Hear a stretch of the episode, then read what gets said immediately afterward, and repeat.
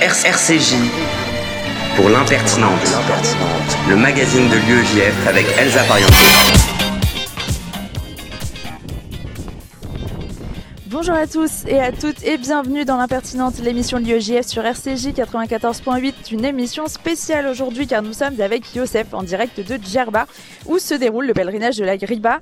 C'est la première fois que vous venez, vous allez voir, c'est extraordinaire ici. Plus qu'une annonce, c'est une promesse, comme certaines d'être tenues que l'on nous répète ici et là depuis notre arrivée, et des récits au lieu, des traditions à ceux qui les gardent. Le ressenti est unique, intrigant, apaisant. Il y a du mystère autour de ce lieu, il y a une infinie tendresse chez ceux qui s'y rendent. Aux prières des femmes présentes hier, en fin d'après-midi, l'une d'entre elles a ajouté un souhait pour toutes, le bon cœur, les bonnes paroles. Chacun, chacune sait pourquoi atteindre ces murs au bleu enrobant au milieu de cet océan blanc est une nécessité pourquoi être ensemble ici est peut-être un peu plus fort qu'ailleurs.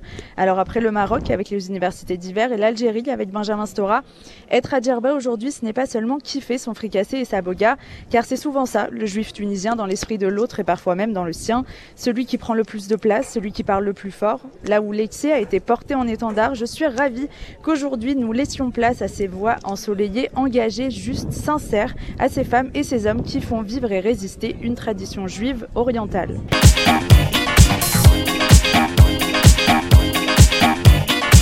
Et même de l'autre côté de la Méditerranée. Et en pleine raïda, il faut bien le dire, on ne change pas les bonnes habitudes. Au sommaire ce midi, un échange avec René Trabelsi, figure emblématique de l'Agriba, ancien ministre du tourisme tunisien, puis une discussion autour du pèlerinage, de ses symboles et de la vie juive tunisienne avec Moshe Usan, adjoint au grand rabbin de Tunisie. Nous ferons ensuite un détour par Paris avec l'actu de l'UEJF pour Sarah Wakil et les recos cinéma de la semaine pour Noah Meguera. On reviendra en terre chaude pour un focus sur le plan des femmes, sur la place des femmes pardon, dans le pèlerinage de l'Agriba avec Youssef Murciano. On ne manque pas l'édito du président de l'UEJF Samuel Lejoyeux. Tout ça entrecoupé de témoignages de participants au pèlerinage. L'impertinente, c'est parti pour une heure. RCJ pour l'impertinente, le magazine de l'UEJF avec Elsa Pariente.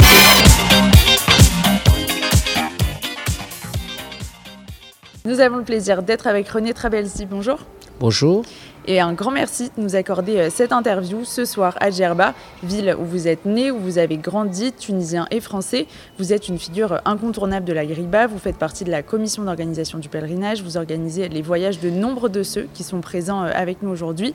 Vous avez également été une figure euh, d'État, ministre du Tourisme ici en Tunisie de 2018 à 2020. René Trabelsi, pour vous qui connaissez si bien ce pèlerinage, et alors qu'on annonce près de 8000 personnes, quelle dimension a-t-il cette année? Bah, cette année, il y a une dimension d'abord le retour, puisque, comme vous le savez, tout le monde a souffert avec deux années de Covid. L'année dernière, le, pèlerinage de la Gréba s'est passé euh, moyennement très bien. Euh, pas assez de monde par rapport aux habitudes, mais cette année, ça fait très longtemps qu'on sentait qu'il y avait une grosse, grosse demande de, de la part des, membres de la communauté juive de le monde, parce qu'il n'y a pas que la France, comme vous le savez. Il y a des gens, ils remarquent de plus en plus, on a des, Américains, des, Anglais, des Italiens, et aussi euh, le, très belle communauté qui, réside en Israël, qui, viennent et, et, et c'est une retrouvaille familiale parce qu'il y a beaucoup qui retrouvent leur famille, soit qui habitent en France, soit qui habitent à Djerba encore. Et, euh, et, ça fait vraiment un endroit euh, où tout le monde se rencontre, euh, de juifs du monde entier. Et c'est très important que l'Agriba reprend ses couleurs maintenant.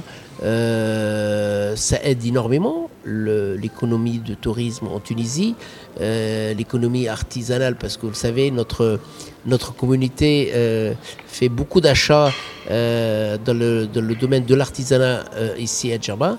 Et l'ambiance, la rencontre avec la communauté juive à Djerba qui est très importante, 1500 personnes qui habitent à Djerba avec euh, beaucoup d'écoles, avec euh, euh, une école, un séminaire de filles, avec une école, un, un GAN pour les enfants. Et il y a 200 membres de la communauté qui vivent à, à Zarzis. Et ça, c'est très important pendant ce pèlerinage de voir ça à Djerba. Nous avons eu l'occasion de rencontrer plusieurs personnes qui venaient depuis 5 ans, 10 ans, 15 ans. Il y a le côté religieux, bien sûr, mais il y a aussi, on a l'impression, un attachement particulier des juifs tunisiens à leurs racines. Oui, on a, je pense que vous avez vu qu'il y a un retour, un amphi des jeunes euh, il y a des, des posts que on voit sur Facebook des, des, des, vidéos où les jeunes et, ils font des retours à leurs racines, euh, leurs parents, les grands-parents où ils habitaient euh, partout en Tunisie. Euh, et, et, vous allez remarquer dans ce pèlerinage qu'il y a énormément de jeunes par rapport à avant. Le pèlerinage était pratiquement réservé aux gens d'un certain âge. Mais là, les jeunes qui viennent. C'est vrai que l'ambiance euh, de la griba festive, la synagogue, bien sûr, la prière, euh, mais aussi les grillades, les briques, les chansons, les piotimes, mais aussi le soleil et la mer, euh, qui est, une spécialité à Djerba ici concrètement, qu'est-ce qui est mis en œuvre pour que ce pèlerinage se passe dans les meilleures conditions possibles avec autant de monde? Honnêtement, nous, au niveau organisation de la Griba, on n'a aucune difficulté euh, d'organiser, euh, euh, puisque le gouvernement et l'État tunisien met à disposition une sécurité exceptionnelle. Vous allez remarquer que l'île de Djerba est quadrillée complètement. tous les issues de l'île ils sont contrôlés. Les hôtels ils sont contrôlés. Ils sont surtout surveillés 24 sur 24. Et les pèlerins sont accompagnés par des motards ou des voitures d'escorte de, de, l'aéroport jusqu'aux hôtels et des hôtels jusqu'à la Griba. Je pense que nous, nous sommes vraiment tranquilles au niveau sécurité qui est très important. Euh, quand vous arrivez à, la Griba, vous allez remarquer que l'accès de la Griba euh, passe euh, exclusivement par un portail détecteur de métal. Il y a de la police un peu partout autour, il y a des camions de, de, de, de protection autour. Euh, ça, ça facilite énormément l'organisation de ce pèlerinage. Et bien sûr, on est obligé de saluer euh, l'effort qui est fait par le gouvernement tunisien pour la bonne organisation de ce pèlerinage. Un grand merci à René Trabelsi de nous avoir accordé cette interview hier soir, seulement quelques heures avant le début des festivités, attendue avec impatience par Yves, avec qui nous sommes maintenant. Yves, bonjour. Est-ce que vous pouvez nous raconter, est-ce que c'est votre première fois à la Griba? Quel est votre lien avec la Tunisie? Et pourquoi c'était important pour vous d'être là aujourd'hui? Merci, bonjour. Est-ce que vous en ressortez? Bon, j'en ressors, si vous voulez, c'est que euh, c'est un lieu sain, c'est un lieu qu'il faut protéger, c'est un lieu, si vous voulez, que le gouvernement euh, tunisien, si vous euh, protège. C'est un lieu, où tout le monde, quand on voit le, nombre de personnes, nous sommes à peu près 8000 familles actuellement à, la, à Riba, et tout le monde fait beaucoup de vœux. Mon fils, l'année dernière, est venu en catimini, tout seul, avec des copains. Euh, sans rien dire. Nous, on l'a découvert parce qu'on lui passe un petit coup de fil et puis on apprend qu'il est en Tunisie à la Riba. Et puis, ben, cette année, ils ont eu un petit garçon, magnifique petit garçon, Ethan, et puis voilà. Merci beaucoup, Mazel Tov. Et je vois aussi votre femme qui est juste à côté de vous et qui m'a l'air très émue. Euh, je crois que vous venez de sortir d'un lieu assez important à la Griba. Est-ce que vous pouvez nous dire euh, deux, trois mots? Ben, écoutez, c'était une envie vraisemblablement d'enfance qui, qui était profondément ancrée ben, je trouvais ça formidable. Bon, c'est vrai qu'il y a un petit peu, plus, oui, un peu de tension, mais beaucoup de monde, mais enfin bon, et c'était extraordinaire. Enfin, on passe des vacances extraordinaires, c'était très bien. Vraiment. Ce que j'ai envie de vous dire, c'est que les, gens, ah si vous voulez, il y a, très, très, et puis même les enfants, tout le monde, si vous voulez, a fait son vœu. C'est-à-dire que, euh, mamie, tu n'oublies pas, si tu veux, de prendre un œuf, de marquer ça dedans, etc. Parce que tout le monde forme l'espoir, si vous voulez, d'obtenir, si vous voulez, une réponse, si vous voulez, à leur, à leur vœu. Ils sont sympas, les gosses. Ils sont sympas, les gosses, je dis. C'est très bien. Un immense merci à tous les deux pour votre témoignage. On vous souhaite un bon pèlerinage et on continue notre trip Djerbien avec Moshe Usan. Moshe Usan, bonjour. Bonjour. Vous êtes adjoint du Grand Rabbin de Tunisie. Vous œuvrez chaque jour pour la sauvegarde de la mémoire juive de Tunisie. Êtes enfin connaisseur de cette vie juive djerbienne, rythmée en ce moment même par le pèlerinage de la Griba. Euh, très concrètement, d'abord, de cet après-midi à demain après-midi, euh, qu'est-ce qui se passe ici à Djerba, à la Griba? Alors, bon, le premier jour, c'est un peu la journée des officiels, on va dire. Donc, euh, tous les pèlerins qui sont venus de, de l'extérieur de des pays de France, etc., sont là. Et donc, ils se rassemblent tous au niveau de, de la Griba. La Griba est, composée de deux endroits la synagogue et l'endroit qui est en face, qui est là-haut, l'Ukela. Donc, les gens vont prier d'abord. Et ensuite, se rassemblent pour faire la fête euh, dans l'endroit qui est en face. Et à 18h, il y a les officiels, les, des ministres, des, parfois même le Premier ministre, des ambassadeurs et M. René Trabelsi qui font un discours euh, pour euh, l'ouverture du festival de la Griba. Qu'est-ce qu'elle a de spécial, cette synagogue, et depuis quand on y pèlerine à ce moment-là de, de l'Akba Omer? Alors la spécialité, c'est que c'est bon, légendaire, mais c'est une légende, une légende qui perdure. Euh, on dit que c'est une synagogue qui a plus de, de 2000 ans, car les, les Juifs de Djerba seraient venus après la destruction du premier temple de Jérusalem. Et, euh, elle, a un pouvoir que les, surtout les Juifs tunisiens et tripolitains de Libye aussi y croient énormément et venaient la pèleriner euh, tout le temps quand ils avaient besoin. Pas seulement pendant l'Akba Omer. On sait que, par exemple, Young Perez, quand il avait gagné son titre de, de champion du monde en 1932 ou 33, était venu à l'Agriba pour remercier l'Agriba d'avoir gagné le championnat du monde.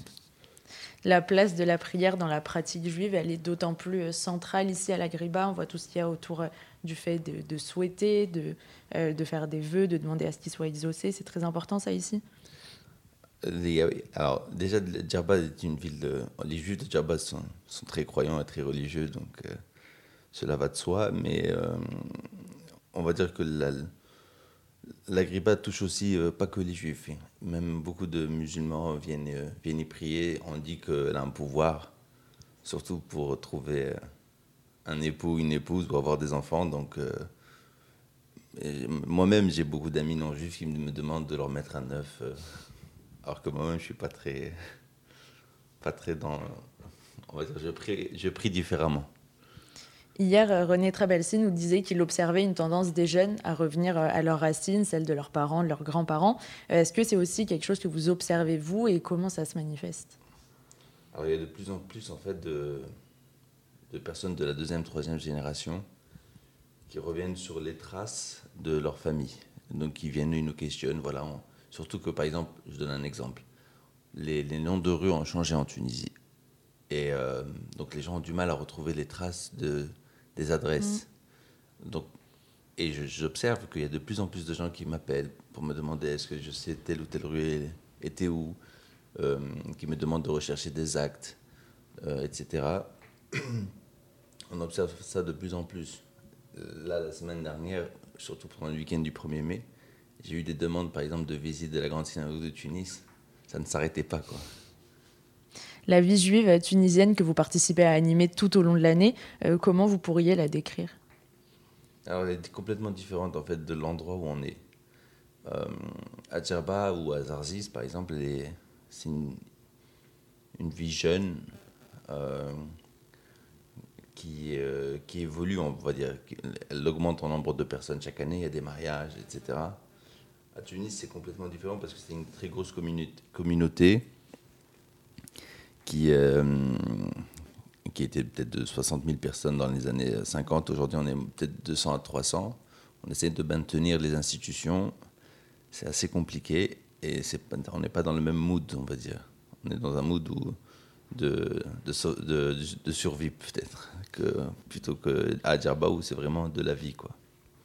Vous avez accès par tout le travail euh, que vous faites de euh, numérisation euh, de la mémoire juive en Tunisie à une mémoire familiale de la communauté juive avec les actes de mariage. Est-ce que vous en tirez des enseignements? Est-ce qu'il y a des choses qui vous surprennent encore dans ce que vous découvrez de ce passé? Déjà par le nombre. C'est toujours c'est le fait d'observer déjà le nombre de mariages juifs qu'il y avait en Tunisie, ça montre à quel point elle était, elle était, elle était grande Aujourd'hui, par exemple, à Tunis, on a peut-être un mariage par an. À l'époque, on devait être. Euh, il y a des registres. Les registres, par exemple, couvrent 1000 mariages par registre. Et parfois, on a des registres qui, couvrent trois années ou deux années. On voit une activité où il y a peut-être 500 mariages par an. Donc ça, marque. Après, euh, au-delà des, actes de mariage, il y a aussi, par exemple, les, des archives plus. Euh, des échanges de lettres, etc. Et on voit que la communauté juive de Tunisie était assez euh, échangeait énormément avec les autres communautés. Ça pouvait, euh, on a, j'avais retrouvé des lettres même d'Irak et même euh, de Lituanie, de chez les Ashkénazes, avant la guerre. Donc ça, c'est, ça, ça m'avait marqué. Une lettre de, de Lituanie m'avait marqué. Est-ce que, je ne sais pas si vous, avez déjà vécu ailleurs ou si vous avez vécu toute votre vie en Tunisie, mais est-ce que vous sentez qu'il y a quelque chose de spécial au fait d'étudier les tastes, au fait de, vivre au sein de cette communauté, de la faire vivre, euh, et pourquoi vous vous, en- vous êtes engagé là-dedans? Alors, moi, j'ai vécu longtemps à l'étranger. euh, donc, j'ai fait, mon- lycée en France, etc. Quand je suis revenu en 2013, c'est là que je me suis intéressé aux archives, etc. Et la chose la plus marquante pour moi, c'est euh, l'écriture euh, séfarade, qui est euh, un script, un- une cursive qui a été utilisée par tous les séfarades du monde arabe, on va dire, et qu'aujourd'hui, quasiment plus personne n'utilise et on a du mal à déchiffrer des fois. Alors qu'à l'époque, tout le monde, il y a une centaine d'années, tout le monde a utilisé ce script-là. Vous avez des commerçants de Sousse qui écrivent au grand rabbin avec cette écriture-là. Aujourd'hui, quand les gens écrivent en hébreu, c'est la cursive ashkénaze qui est utilisée. Donc, la disparition de cette cursive séfarade, on va dire pour moi, a été quelque chose de très marquant parce que je découvre une cursive, je me dis mais qu'est-ce que c'est en fait? Mais tout le monde utilisait ça et aujourd'hui plus personne ne le sait quoi. Et ça, ça a été un, grand choc. Merci beaucoup d'avoir été notre invité Moshe Usan. Et on se retrouve après un peu de musique. C'est Raoul Journeau sur RCJ avec l'UEJF en direct de Djerba.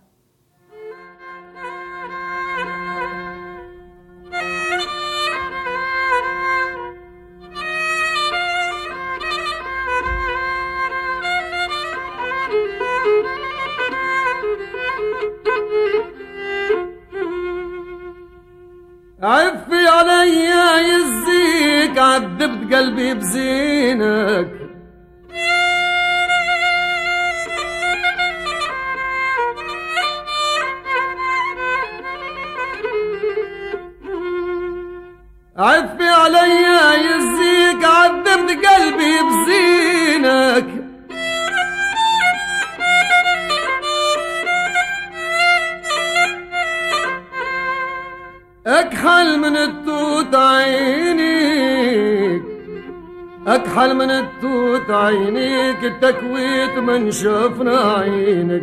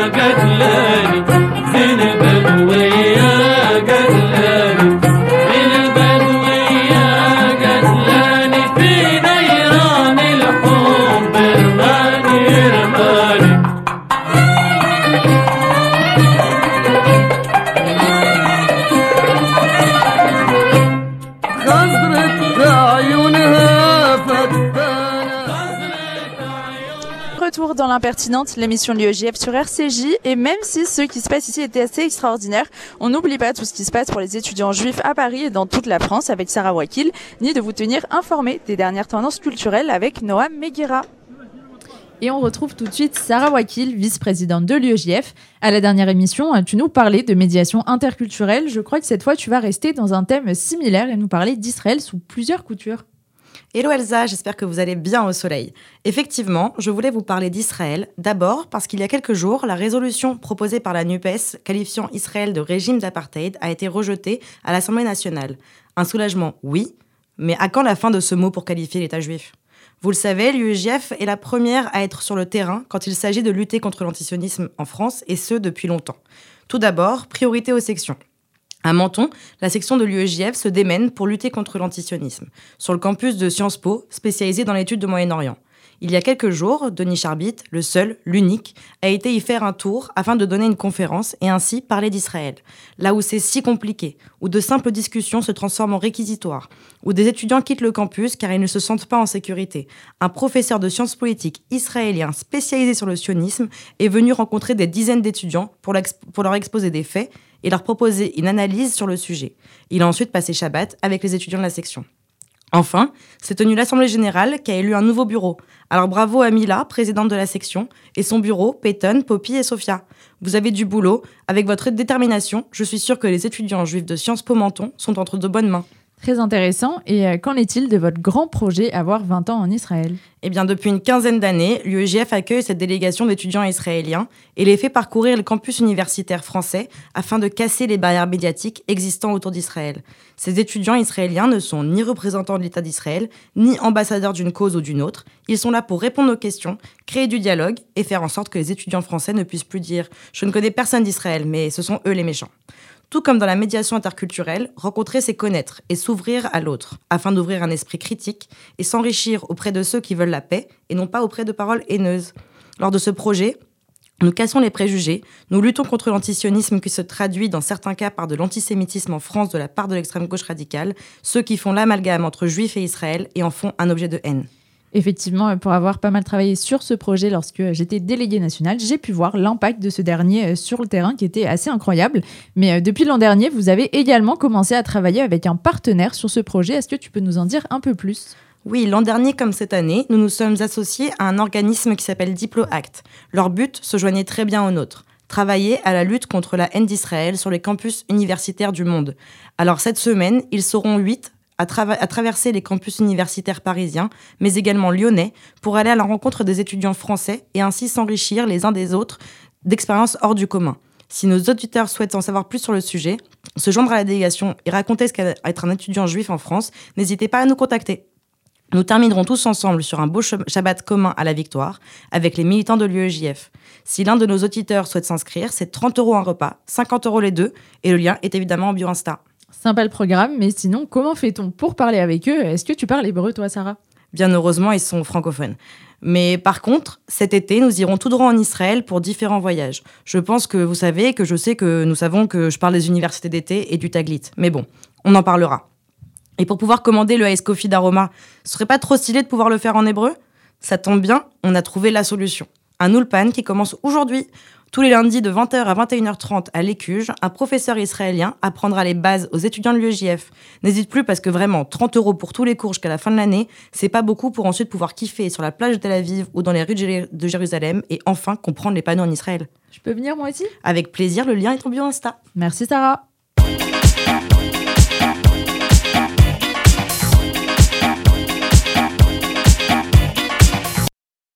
Noam, aujourd'hui, tu nous parles de la fin d'une ère et de catastrophes à venir. Que de joyeuseté. Noam, c'est à toi. Bonsoir Elsa, bonsoir les Rey. Faites attention, ça va se voir. Moi, je dis ça, je dis rien. Mais qu'est-ce qui va se voir, Noam? Bah, d'abord le Maroc, maintenant la Tunisie. On le voit que vous voulez délocaliser la production de l'émission à cause des coûts astronomiques de celle-ci.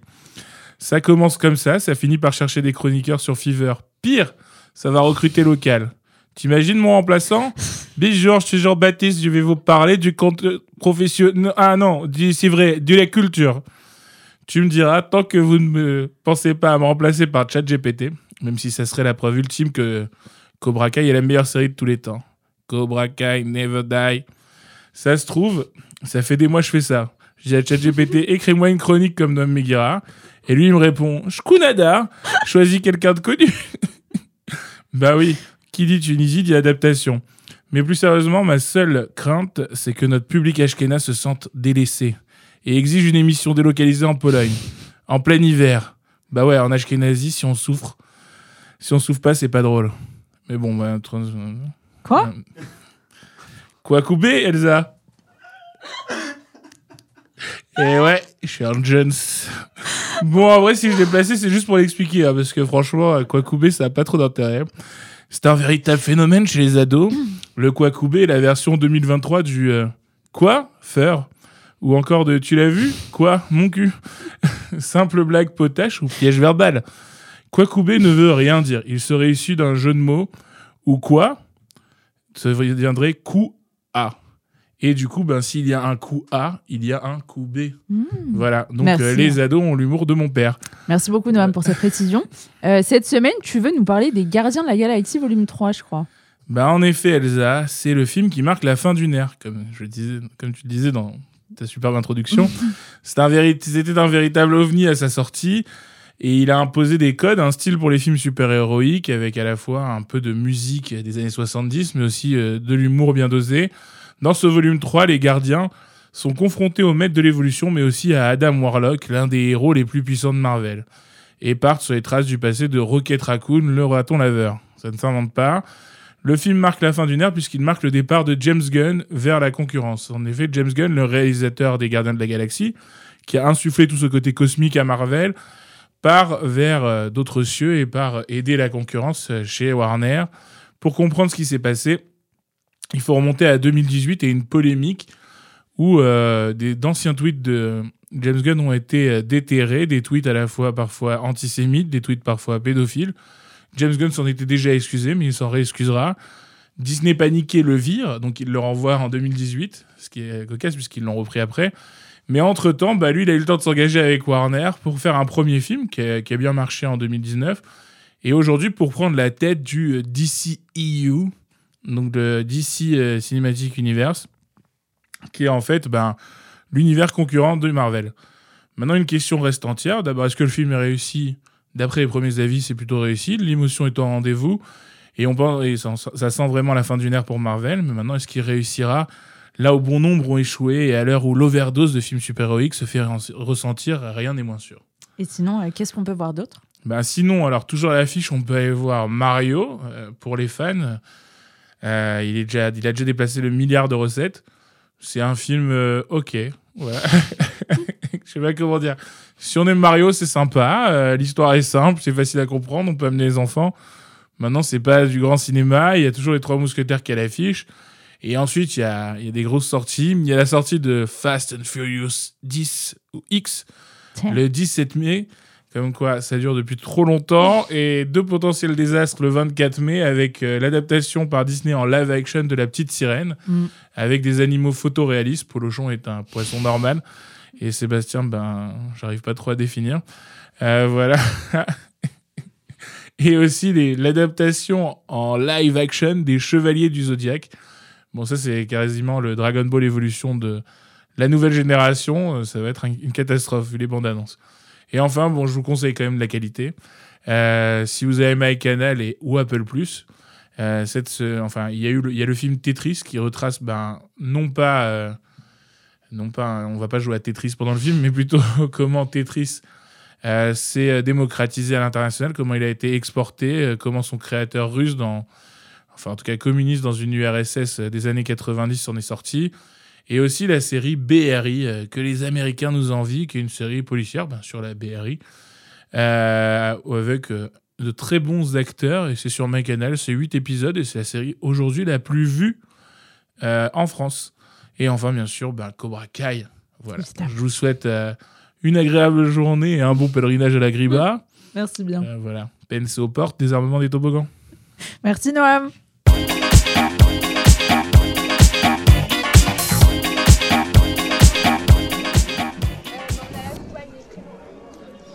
Vous êtes toujours sur RCJ avec l'UEJF en direct du pèlerinage de la Griba et ils font dire que les choses s'activent. Darbouka, cloi- cloison montée en 2 minutes 32, pot de fleurs. On sent que les choses s'accélèrent pour accueillir les 8000 personnes, toutes plus motivées les unes que les autres. Et on est en compagnie de Chloé euh, et de son mari Yaron, jeune couple français. Euh, Est-ce que Chloé, c'est votre euh, première fois? Déjà Bonjour. Est-ce que vous êtes d'origine tunisienne tous les deux? Pourquoi vous avez fait ce voyage? Racontez-nous un petit peu. Ok, alors euh, salut. Euh, oui, c'est la première fois à la Griba. C'est la première fois qu'on vient à Djerba. Et euh, non, je suis pas tunisienne, je suis marocaine, mais c'est magnifique. On est venu prendre plein de brachot ici à la Griba. Et on est ravis d'être là. Est-ce que vous avez fait par exemple des pèlerinages au Maroc? Est-ce que c'est une habitude pour vous? Et là, qu'est-ce que tu ressens depuis que tu es arrivé Je me suis permis le tutoiement. Il n'y a pas de souci. Non, c'est notre premier pèl- pèlerinage. On n'a pas l'habitude et, et franchement, ça se passe plutôt bien. On est content. Merci beaucoup Chloé. Euh, merci pour ce témoignage. Je suis actuellement aussi euh, près de Youssef. Youssef qui euh, est très important dans ce voyage évidemment, qui est sur tous les fronts et euh, vous le savez, qui est un vrai Marocain pur sang qui, comme vous l'imaginez bien, se pose pas mal de questions actuellement.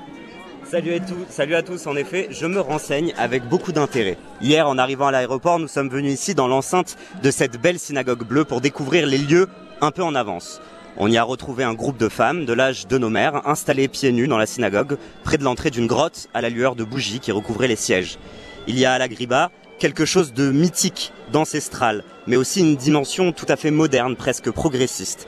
Au Maroc, il y a également des synagogues bleues, mais elles sont rarement occupées par des femmes.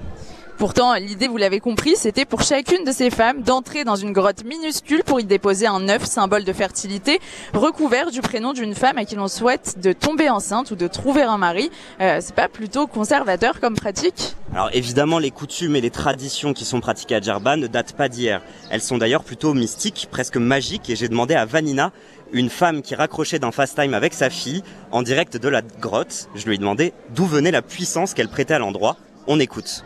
L'histoire de la Griba, c'est quelqu'un qui a été sous euh, les décombres. Il y a beaucoup d'histoires sous la... Maintenant, on ne sait pas laquelle est la, vraie. Mais c'est ça qui, fait aussi le charme de la Griba, c'est que ça fait un, c'est un mythe. Il y a, il y a tellement d'histoires et elles sont tellement belles les unes avec les autres qu'on ne sait plus laquelle croire. Bah, moi, j'aime bien la, la- celle qui est enterrée et qui est, euh, qu'on a enterrée euh, et que, qui, qui est toujours présente et qui, qui, qui, veille sur tout le monde, sur celui qui passe la porte. Je sais pas, il y a, il y a- non, c'est c'est ça. C'est une sadéquette. Vous l'avez entendu, l'histoire de la Griba est multiple, en contradiction avec elle-même, et les légendes qui l'entourent sont étranges. Étrange, un mot que l'on dit d'ailleurs Griba en arabe. En fouillant, j'ai retrouvé l'histoire de Vanina, celle d'une femme, seule, entourée de mystères, recluse dans une petite maison sur une montagne, et des villageois fascinés par sa beauté et sa solitude, qui de loin l'observent sans jamais s'approcher. Et comme dans beaucoup de légendes, sa beauté est confondue avec de la magie, et un soir d'incendie, les flammes qui encerclent sa cabane sont pris pour de la sorcellerie. Alors, cette nuit-là, personne ne grimpe la montagne pour sauver la jeune fille. Et le lendemain, quand ils retrouvent son corps, mort mais intact au milieu des flammes, les villageois comprennent qu'elle n'était pas sorcière, mais une sainte, une tzadékette. Des histoires de magie et de femmes qui brûlent, ça ne présage rien de bon, non? On imagine très vite des inquisiteurs fouillant les maisons euh, pour trouver rabbins et sorcières de Salem. Et oui Elsa, et c'est ça qui me fascine ici, c'est un endroit où des milliers d'hommes et de femmes dansent ensemble et préservent un lieu où se mêlent mysticisme et féminisme, où les préjugés sur les femmes se mêlent à ceux sur les juifs et dans un joyeux retournement sont intégrés puis rejetés. Un lieu des femmes fortes et d'hommes presque effacés, un endroit magique assurément suspendu entre la tradition et une modernité folle. Même moi, le Marocain, je suis fasciné et je me pose des questions. En bref, je doute. On écoute. Mais c'est ça, je crois, ce qui forme le juif, c'est d'avoir des doutes. Sinon, euh, si, tout était comme ça acquis, ça ne marcherait pas. La problématique du juif, c'est de penser, c'est de réfléchir, c'est de douter, mais, que la croyance et la foi en Dieu, elle est tellement forte que c'est ce qui nous guide. En effet, un lieu euh, où même doute et croyance aveugles s'accordent. Merci beaucoup Youssef. Et on retrouve Samuel le Joyeux juste après euh, un peu de musique, c'est Tunisie d'Aurélie Saada.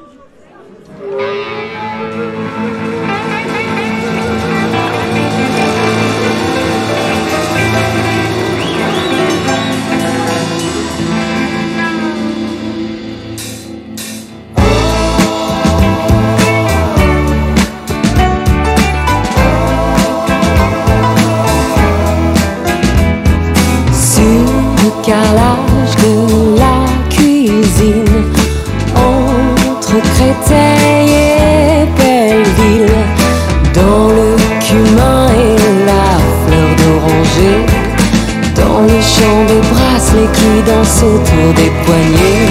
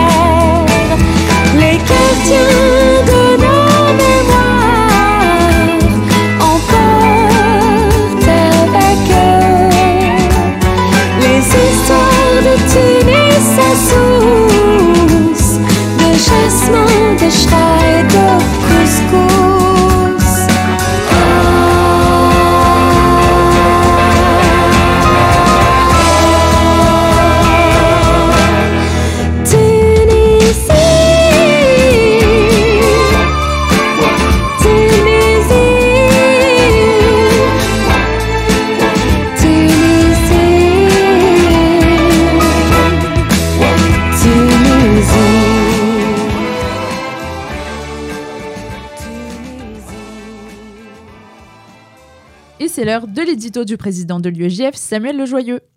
L'alliance de deux monstres sacrés de l'humour et de la poésie. Le 14 septembre, au Zénith de Paris. Ça donne envie, non?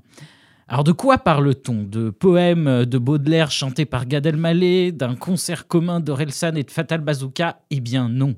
Si l'on en croit le site du Zénith, le maître de la poésie en France, c'est Francis Lalanne, et le monstre sacré de l'humour, c'est Dieudonné. Incroyable. Honnêtement, on a du mal à y croire. Dieudonné, l'homme aux dizaines de condamnations pour des propos racistes, antisémites et négationnistes, l'homme qui a même été banni de YouTube, va se produire en spectacle au Zénith. Rassure-moi, le spectacle va être interdit?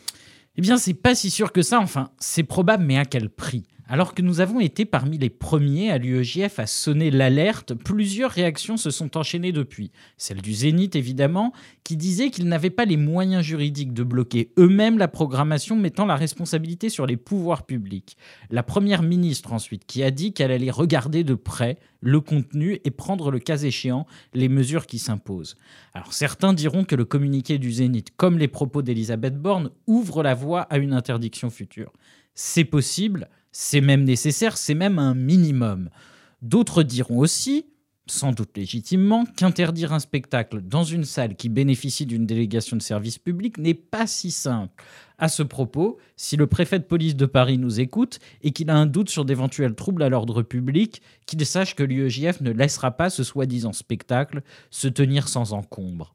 Quant à moi, cette séquence m'inquiète et me met un goût amer dans la bouche. Elle est, je pense, représentative de l'esprit de relativisation des discours de haine qui traversent aujourd'hui la société. Le contexte spatio-temporel dans lequel s'inscrit cette affaire est terrible. Le timing d'abord. Cette annonce survient quelques mois après de soi-disant excuses de Dieudonné, vides de sens, publiées seulement dans TPMP ainsi que dans un journal franco-israélien que personne ne connaissait jusque-là. Plus récemment, Dieudonné a même demandé à être reçu par la Knesset pour renouveler ses excuses. Pour la déconstruction des préjugés sur la double allégeance des Juifs, on repassera. Mais plus sérieusement, cette séquence était grotesque. Un crachat au visage de ceux qu'il a insultés pendant des années, une énième provocation, rien de plus. Voir son spectacle programmé quelques semaines plus tard, c'est donner du crédit à cette odieuse mascarade. Mais il y a pire. Dieu donné au zénith, ça vous rappelle rien? Forisson sur scène qui reçoit le prix de l'infréquentabilité des mains d'un homme déguisé en déporté d'Auschwitz. C'était là. Le fait même que la même personne puisse se retrouver sur la même scène devrait amener tout dirigeant à interdire ce moment sur le champ. Mais non, le temps est apparemment à leur relativisation. Comment expliques-tu ce relativisme ambiant, la montée de l'extrême droite, la recherche du buzz médiatique, le manque de modération, de la haine et du complotisme sur les réseaux sociaux? Alors un peu de tout cela en effet. Ce qu'il se passe aujourd'hui, cette banalisation d'une haine antisémite, c'est clairement le pendant, à mon avis, de la dédiabolisation de l'extrême droite. À partir du moment où l'on considère le RN comme un parti comme les autres, on ouvre la voie à un Zemmour qui exprime tout haut la réhabilitation de Pétain qui a en réalité toujours été au cœur de l'histoire du parti fondé par des collaborationnistes. Et tant qu'à débattre du bilan de Pétain, pourquoi refuserait-on alors de chanter Ananas La vraie question c'est où cela quand la prise de conscience aura-t-elle lieu? Remettons les choses dans leur contexte. Ce que propose de Dieudonné au Zénith, ce n'est pas un spectacle, mais bien un meeting politique ayant pour objet de remettre l'antisémitisme au cœur du débat public et de prendre sa revanche sur les associations antiracistes qui avons, par un travail de fourmi mené pendant des années, réussi à le cornériser. L'interdire ne serait en rien contraire à la liberté d'expression, ce serait au contraire protéger la démocratie et ses valeurs.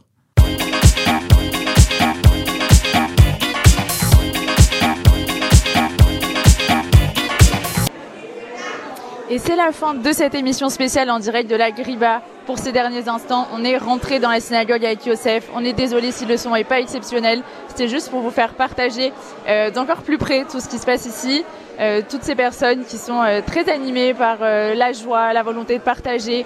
Ils sont très pieux, ils ont très envie aussi, je pense, que tous leurs vœux se réalisent. On leur souhaite beaucoup de bonheur. On vous souhaite aussi à vous de peut-être vous mettre des messages hein, sur les réseaux qu'on pourra mettre, pour lesquels on pourra prier à la Griba éventuellement.